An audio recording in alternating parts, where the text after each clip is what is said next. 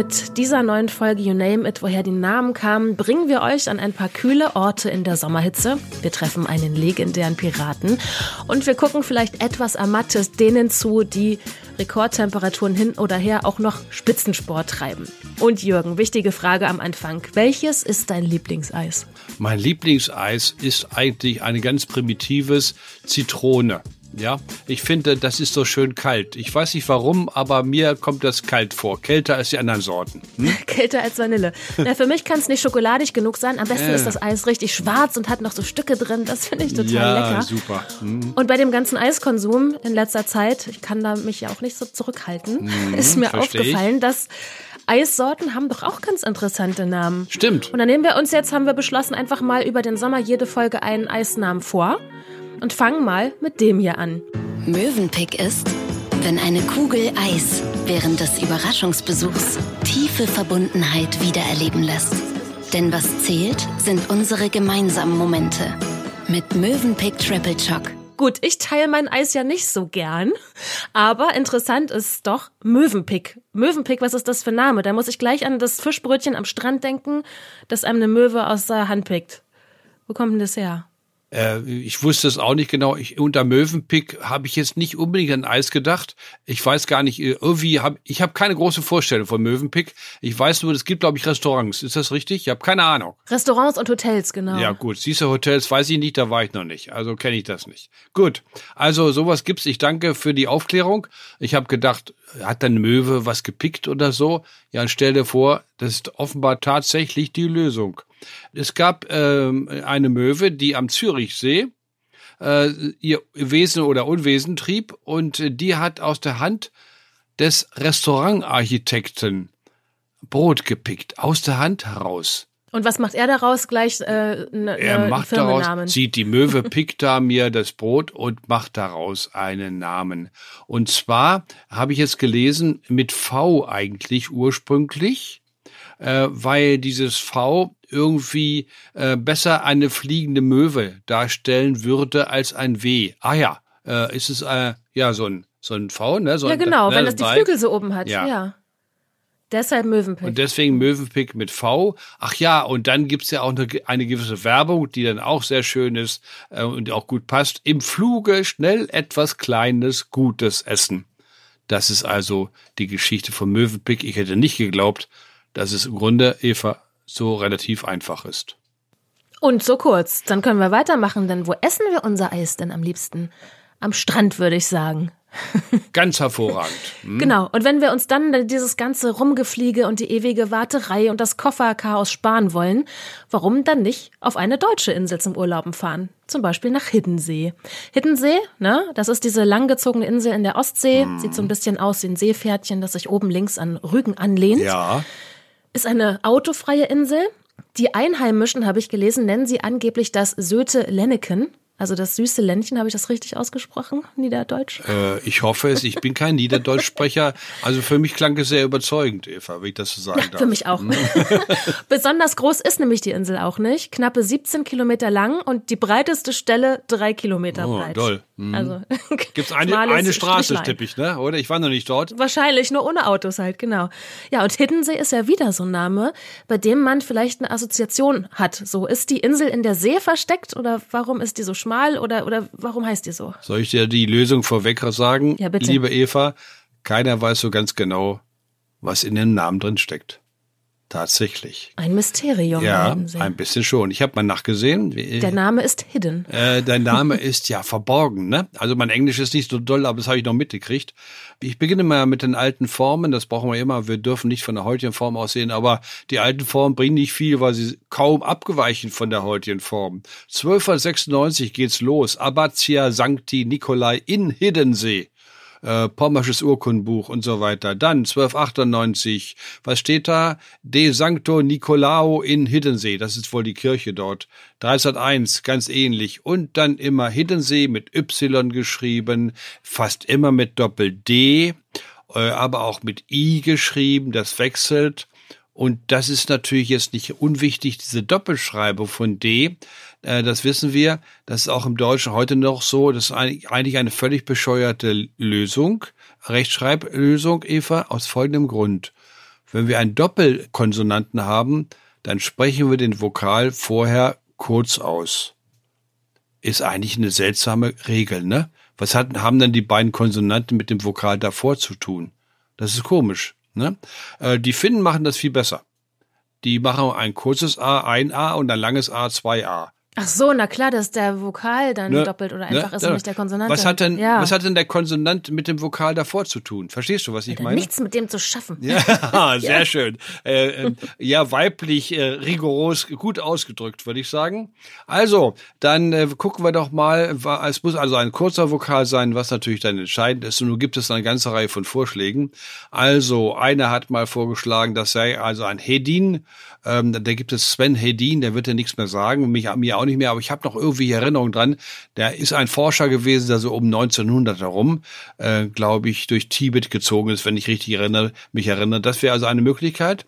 Dann haben wir jemanden, der hat gefunden, dass es in den Niederlanden eine Bucht gibt und ein Seearm, der heißt Heidensee. Das klingt natürlich schon ganz gut, ne? Und 1167 erscheint dieser Name als Hiddenes E. Hiddenes E, E ist Insel. Hm, das erinnert auch an skandinavisch Ö. Ö ist ja Insel, ne? Also Malmö ist eigentlich Sandinsel. Und Hindernis E wäre dann E, e und davor, ja, was dann? Der Autor zieht da einen Personennamen drin, ein Hildin und stellt ihn dazu. Dann gibt es sogar eine Dissertation, die sich intensiv damit befasst hat und die geht auch wieder auf den Hedin, also vorne ein Personenname. Generell kann man sagen, anerkannt ist, dass im zweiten Teil dieses Inselnamens offenbar das Wort für Insel steht. Alt, Irgendwie naheliegend. Ja, ja ähm, richtig. Aber wir müssen ja Schritt für Schritt vorgehen. Ne? Altdänisch Ö ist Insel. Ähm, See ist eigentlich eine Interpretation, denn wahrscheinlich besteht der zweite Teil des Namens nur aus einem Ö ne? oder E, also Insel. Und das S gehört wahrscheinlich zu dem Personennamen. Und jetzt kommt das Komische, Eva, das ist wirklich komisch, so klein ist die Insel ja gar nicht, aber wir haben keine andere Lösung als einen Personennamen in diesem Inselnamen anzunehmen. Und das ist irgendwie seltsam dass eine Insel von einem Personennamen abgeleitet sein soll. Da gefällt mir Helgoland viel besser, wenn wir schon bei Inseln sind. Weißt du zufällig, was da drin steckt? Nein. Das, Helga? Nein, das heilige Land. Ah. Mhm. Germanen spielen da eine Rolle oder äh, das kommt daher. Das finde ich doch schön, ne? Das ist doch klasse. Ja, wenn ihr was über Germanen wissen wollt, hört euch die vergangene Folge an. Und das ist dann äh, die Folge, in der wir Hiddensee klären wollten und Helgoland klärten. Okay, ja, gut. Also, wir bleiben bei, ich habe keine andere Lösung, äh, Eva. Wir bleiben dabei, dass vorne ein Personennamen drin steht. Äh, einige halten Hildin für den Überzeugenden. Das würde bedeuten, dass er dann, dass der Name dann mit Hildesheim zu tun hat, denn die alten Formen von Hildesheim sind Hildinesheim. Das passt gut. Hildin ist der Personenname, das S ist Genitiv und Hem ist Heim. Hildinisheim wird dann später zu Hildesheim. Und dann bei dieser ähm, Theorie wäre dann Hildin sowohl ein Teil von Hildesheim wie auch ein Teil von Hiddensee. Ich habe zum Schluss hier stehen, Eva, ein schwieriger Name.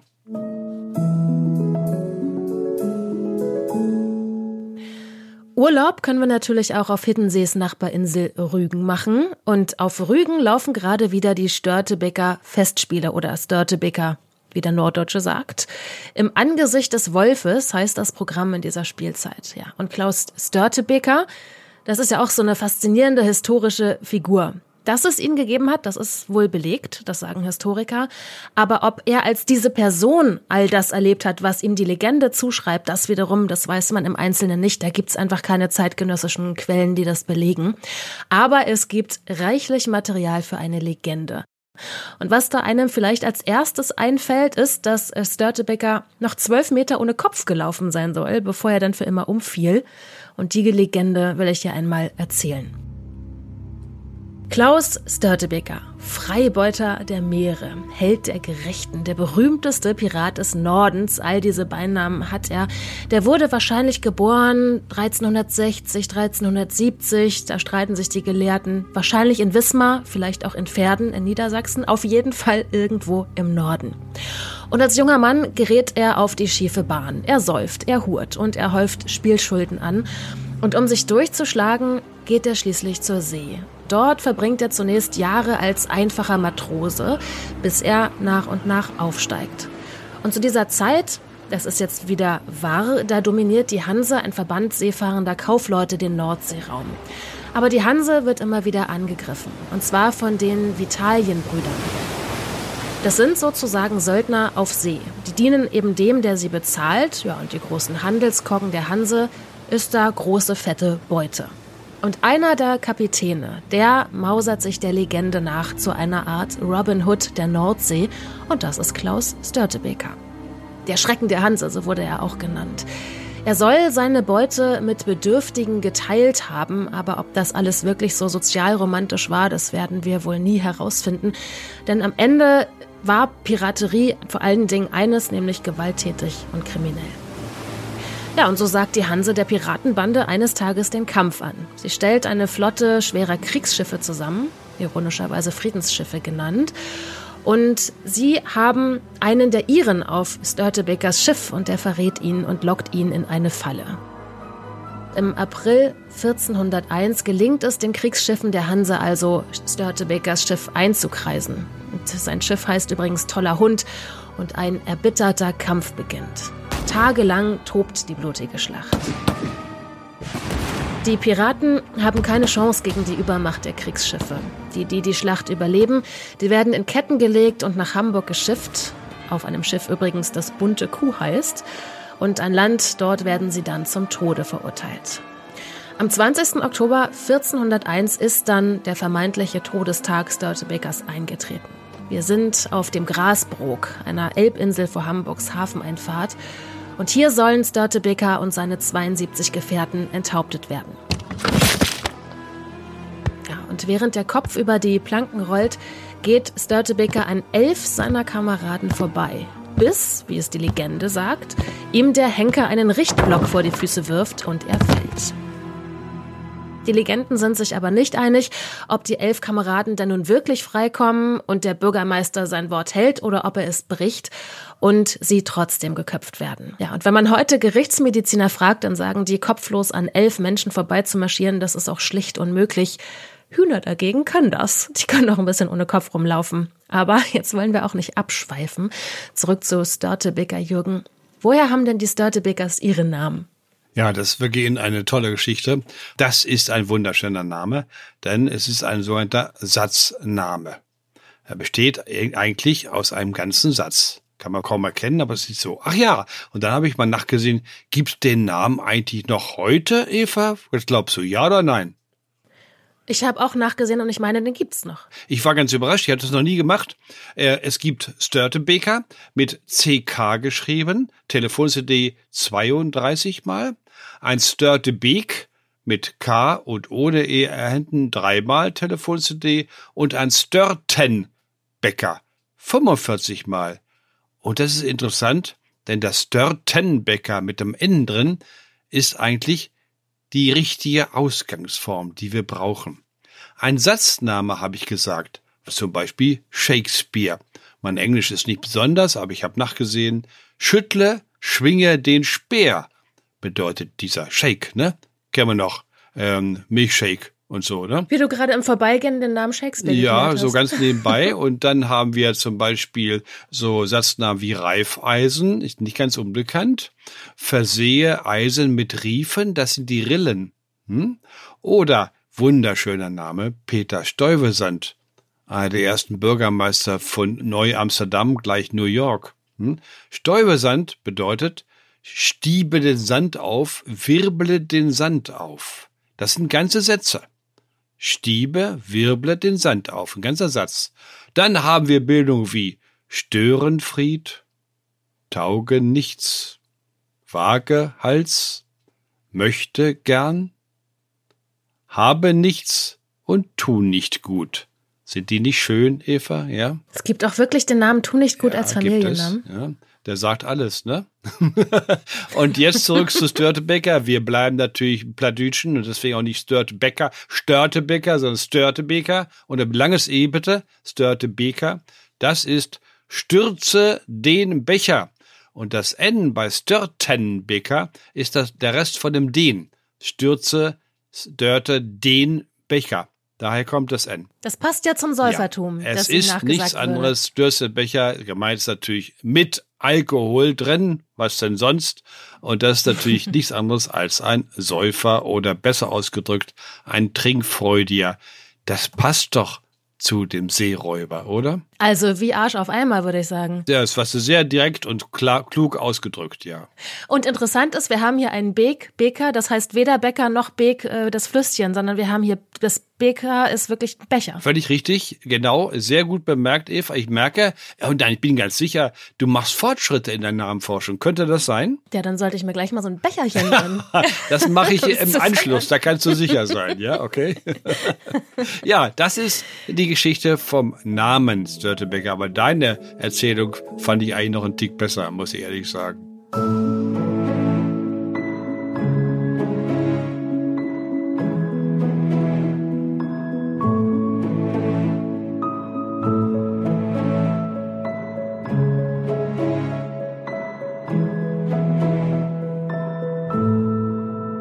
So, von der Piraterie kommen wir jetzt zu etwas großem Tennis. Ja, die Kasachin Jelena Rybakina hat Wimbledon gewonnen. Und das ist ein Sieg, der zum Politikum geworden ist. Denn Rybakina ist gebürtige Russin. Sie soll auch heute noch ihren Lebensmittelpunkt in Moskau haben. Aber sie spielt schon seit 2018 für Kasachstan. Man hat also Spielerinnen und Spieler aus Russland und Belarus aus dem Turnier ausgeschlossen. Klar, wegen des Krieges in der Ukraine. Und trotzdem schlachten jetzt die russischen Medien den Sieg der Kasachin als einen Sieg Russlands aus. Und so konnte sich die 23-Jährige ja dann auch gar nicht so richtig über ihren Sieg freuen und wurde auch prompt immer wieder zu ihrer Haltung zum Krieg befragt und eben nicht zu Wimbledon, ja. Also manche Journalisten oder zumindest einer hat es sogar als Albtraum beschrieben, dass Herzogin Kate einer geborenen Russin den Pokal überreicht hat. Irgendwie ist das tragisch für die junge Frau oder Jürgen, weiß nicht, wie siehst du das? Ja, durchaus richtig. Ähm, aber ich habe auch gelesen, dass Jelena Andrejewna Rybakina äh, doch ausgewichen ist bei den Fragen zum Krieg, was ich gut verstehe. Hm? Ist halt einfach auch nicht ihr Job. Sie spielt Tennis und sie macht keine Politik und sie ist auch nicht irgendwo einmarschiert. Einverstanden, aber wenn man aus der Gegend kommt, wenn, dann, wenn man im Grunde genommen immer noch Russin ist, das kann man vielleicht sogar sagen, dann muss man damit rechnen, dass man danach gefragt wird. Das war denke ich, im Zweiten Weltkrieg, als Adolf Hitler dann die äh, Geschichten da fabriziert hat, war das nicht anders, wenn man als Deutschland ins Ausland kam. Da bin ich ganz sicher. Ja, wir wollen hier aber auch gar nicht so sehr politisieren. Wir kümmern ja uns hier um Namen. Und was sagt uns denn der Name Rybakina? Ich habe eben schon den vollen Namen gesagt, Jelena Andrejewna Rybakina. Das ist ein richtig russischer Name. Andrejewna heißt die Tochter von Andrei also von eigentlich von Andreas, aber Rybakina interessiert uns. Und da gibt es eine Seite im Internet, die ich doch ganz gern nutze, auch wenn sie nicht so hochwissenschaftlich ist.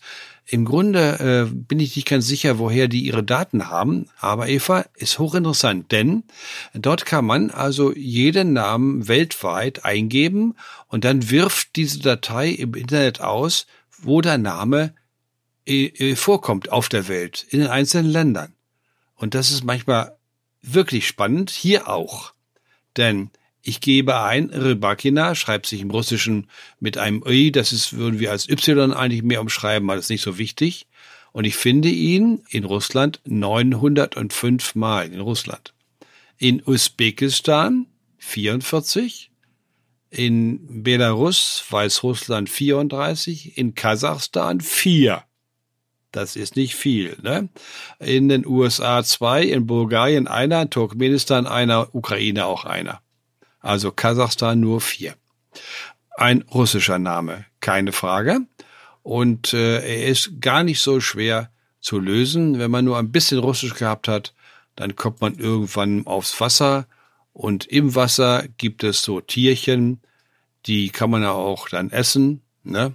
Das sind Fische. Und Ryba ist der Fisch im Russischen und Rybaka ist der Fischer. Sie heißt also Fischer. Äh, etwas genauer vielleicht, ähm, denn da ist ja noch ein Ina dran, ne? Also wir, Rybaka ist der Fischer und wir haben ja Rybakina und das ist dann entweder der Sohn oder vielleicht eine Verniedlichung, Verkosung und dann haben wir noch ein A hinten dran und damit haben wir natürlich eine weibliche Person. Also ich würde mal annehmen, es ist die Frau eines Fischers. Oder die noch Tochter besser? vielleicht. Ja, genau. Die Frau der Tochter eines Fischers. Ich glaube, damit kommen wir so einigermaßen. Die hin. Frau der Tochter? Na, das ist ja eine lesbische Beziehung. Ähm, die Frau der Tochter oder die Frau des Sohnes eines Fischers. Ich glaube, das ist besser, ja. Jetzt hat mich, jetzt haben mich die vielen Frauen verwirrt hier, gebe ich ehrlich zu, ja. Also nochmal, schön langsam, Udolf, ja. Die Frau äh, des äh, Sohnes eines Fischers. Habe ich es richtig gemacht? Wenn, wenn du das sagst. du musst das wissen. Ja, du hast mich vor korrigiert, also musst jetzt auch sagen, ob es richtig ist. Hm? Bestimmt. Also irgendwie so ein weibliches Fischerchen, Abkömmling, Sohn, Ja. Tochter. Ja, Und irgendwie in der Eltern, Mutter oder Vater sind Fischer. So. ganz genau. Sportlich ist ja sowieso einiges los. Es ist ja auch noch Fußball-EM der Frauen. Guckst du, Jürgen? Darf ich mal kurz unterbrechen? Endlich ist wieder Fußball, ja? Das muss ich mal ganz klar sagen, ne? Ich vermisse das schon, ne? Und zwar sehr eifrig, zumal mein Lieblingsverein Eintracht Braunschweig in die zweite Liga aufgestiegen ist. Was meinst du, wie glücklich ich war, ne? Also, ich gucke leidenschaftlich Fußball, das ist ziemlich das Einzige, was ich gucke im Fernsehen und äh, da habe ich, ich habe auch sämtliche Sender eingestellt, äh, zahle auch dafür, damit ich alles gucken kann. Und äh, ich gucke natürlich auch Frauenfußball. Das mache ich übrigens nicht erst jetzt, sondern ich habe schon oft Spiele der deutschen äh, Mannschaft gesehen und auch Spiele vom VfL Wolfsburg. Das ist nämlich auch noch so ein Verein von mir, den ich sehr schätze, äh, denn die sind ja auch deutscher Meister geworden mit äh, Magath und da war ich sogar in zwei, drei Spielen dabei im Stadion und äh, das war eine super Mannschaft damals. Ich sehe schon, man muss nur Fußball sagen und dann explodiert der, der Ja, Rudolf. ja, es, es gibt einen Moderat, es gibt einen Moderat beim SWR Rheinland-Pfalz, der sagt, den Udo das kann man auch fragen, wer vor 50 Jahren mal auf links außen bei der deutschen Mannschaft gespielt hat. Das weiß der, ja. Hm. Ja, und wer war's? Äh, das stimmt nicht, was er erzählt hat. So, so, so gut bin Okay. ich nicht. Wenn du dich so gut auskennst, habe ich nämlich gleich eine Quizfrage. Wenn du jetzt immer schön die Spiele guckst, wer hat denn das erste Turniertor für die Deutschen geschossen? Äh, das ist, ging durch alle Medien dann und äh, ich glaube, mich richtig zu erinnern, dass es äh, Lina, ja, und jetzt kommt die Aussprache, liebe Eva, Magul oder Magul? Lina Magull, Mittelfeldspielerin Lina Magull. Woher weißt du, dass das Magul betont wird? Weil ne? ich mir extra Interviews angeguckt habe, weil sonst wüsste ich ja überhaupt nicht, wer das ist. Ich gucke ja keinen Fußball im. äh, Was? Du guckst kein Fußball, noch nicht mal Frauenfußball? Ich gucke überhaupt keinen Sport im Fernsehen. Ich, jetzt Du, ich wieder bei diesem Thema. Ich bin wirklich, man muss das ja unterstützen eigentlich, ist ja alles gut und schön. Das interessiert mich so gar Dann nicht. hör genau zu, was ich, was ich gestern oder vor ein paar Tagen mal gehört habe. Interview über den Frauenfußball. Man hat festgestellt, dass bei Fouls im Fußball die Männer länger liegen bleiben als die Frauen. Das überrascht mich nur wieder nicht. Ist keine Überraschung. Die Frauen stehen eher wieder auf. Ja, Männer machen noch ein bisschen Theater offenbar, ne? Wer irgendwann schon mal einen erkälteten Mann erlebt hat, ich will ja nichts sagen, aber Ja, äh, kann schon sein, ja, das soll, sagt man ja, dass sie dann ziemlich down sind, ne? Ja. Und äh, da ist ein Cartoon ähm, äh, und da ist äh, äh, Frauenfußball und eine Frau ist gefault worden. Da kommt ihre Mannschaftskollegen und sagt: Steh auf, wir sind hier nicht beim Männerfußball. ja klar. Finde ich echt gut. Ja, wenn du, wenn du hier schon einen Witz machst, äh, die Position von Lina Magull im Team ist auch klar. Ich habe einen ganz klaren Auftrag von der Bundestrainerin bekommen, dass ich hier der Spaßvogel sein muss. Ja, der Spaßvogel Magull ist 27 Jahre alt, in Dortmund geboren und Kapitänin des FC Bayern und eben diejenige, die das erste Tor für die deutsche Mannschaft in der EM jetzt geschossen hat. Und jetzt, Jürgen, klären wir noch, was ihr Nachname bedeutet. Jetzt muss ich erstmal eine unmögliche Bemerkung machen. Das heißt, ich finde es unmöglich, dass sie in Dortmund geboren wurde und für den FC Bayern spielt. Das ist ja wirklich unmöglich, ja, ehrlich, ja. Sollte oder ist, verboten oder, werden. Oder ist sie jetzt ganz gar nicht aufgefallen. Ja, ne? ist mir aufgefallen und es geht mir ja so am allerwertesten. Also wirklich. Äh, nein, also es gibt noch was, es gibt noch was Schlimmeres, wenn man in Dortmund geboren ist und für Schalke 04 spielt. Das ist ja noch schlimmer, ne? Okay. ich weiß gar nicht, gut. wie viele Menschen wir uns jetzt zu Feinden machen. Ähm, das, das kann man auch andersrum drehen, das ist völlig egal. Oder ja? zu Freunden, wer weiß das schon genau. Ja, genau. Es gibt auch Fans, die, äh, die äh, Schalke und Dortmund stehen neben- nebeneinander auf dem. äh, Das gibt es auch. Gut, zurück zu Magul, habe ich von dir gelernt. Ja, das ist interessant, dass die Betonung auf der zweiten Silbe liegt. Ja, gut. Äh, aber die Betonung, das ist so eine Geschichte, weißt du, Eva, was setzt sich in der Familie fort und fest. Und ob das immer so richtig ist von der Ur, von der Ausgangsform her, ist gar nicht sicher. Soll es aber nicht interessieren. Hier gibt es eine hochinteressante Frage. Erstens, wie häufig gibt's den Namen? Ich habe ihn ge- gegoogelt und dazu nutze ich ja eine Datei von Christoph Stöpel, Geogen, 26 Mal auf einer Telefon-CD. Verbreitung ein Flickenteppich. Eine Patchwork-Streuung und zwar in Norddeutschland. Aus Erfahrung weiß der versierte Namenforscher, dass so ein Flickenteppich und eine Patchwork-Streuung, du weißt, was ich darunter verstehe, ne? So eine lockere Streuung, ne? Ja, das ist, hat mit Vertreibung dann zu tun. Genau. Und wie kriegen wir dann raus, ob das stimmt? Da hilft uns diese andere wunderbare Datei, die auf einem überaus traurigen Ereignis aufbaut, nämlich auf dem Ersten Weltkrieg und auf den Verlusten, das heißt den Gefallenen und Verwundeten des deutschen Heeres im Ersten Weltkrieg 1914 bis 1918. Denn die hat man notiert dann hat man äh, zwei Jahre dran gearbeitet, hat die dann äh, die Herkunftsorte kannte man, hat man georeferenziert, so heißt das, glaube ich, für eine Kartierung und die kann man einsehen, kann man anklicken und die ist jetzt ganz entscheidend, Eva. Denn wo taucht der Name Magul vor 100 Jahren auf? Bei Danzig im heutigen Polen. Da haben wir ein ziemliches Zentrum der Maguls. Damit wissen wir, dieser Name ist offenbar die Fluchtvertreibung ihre Eltern oder Großeltern, ne? sind wahrscheinlich und äh, NRW ist immer ein großer Anziehungspunkt der Arbeit wegen 1945 meistens geht man dorthin, findet Arbeit, hoffentlich ein Dach über dem Kopf und lässt sich dann da nieder. Also der Name kommt aus Polen und er ist damit auch polnisch, denn es gibt nicht nur ihn, sondern es gibt ihn in verschiedenen Variationen. Es gibt Magul mit zwei L, das ist eigentlich eine Eindeutschung.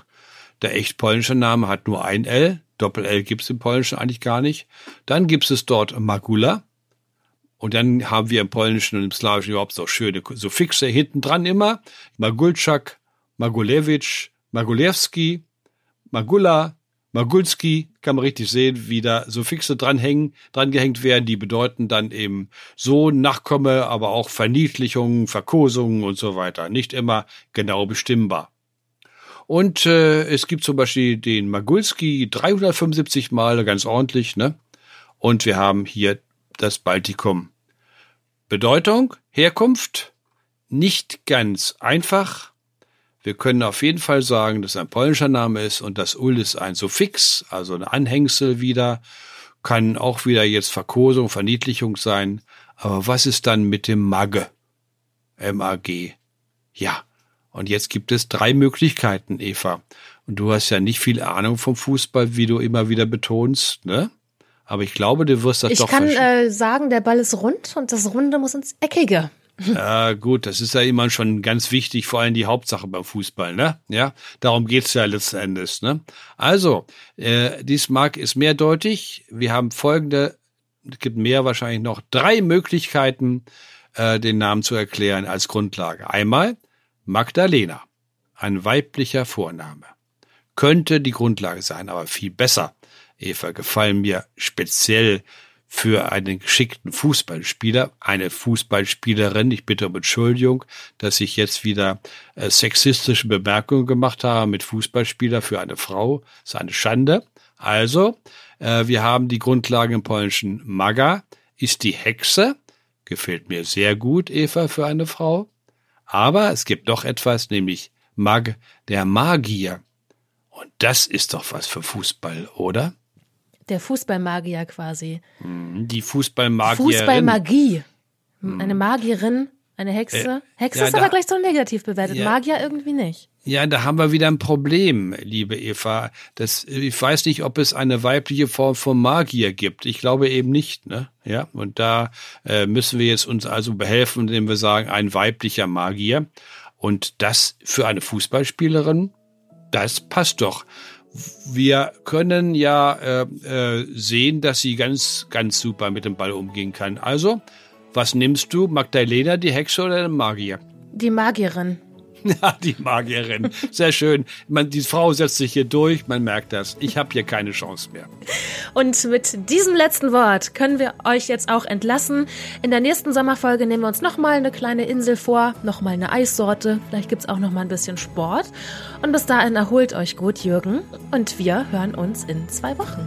Sehr gerne. Bis dann.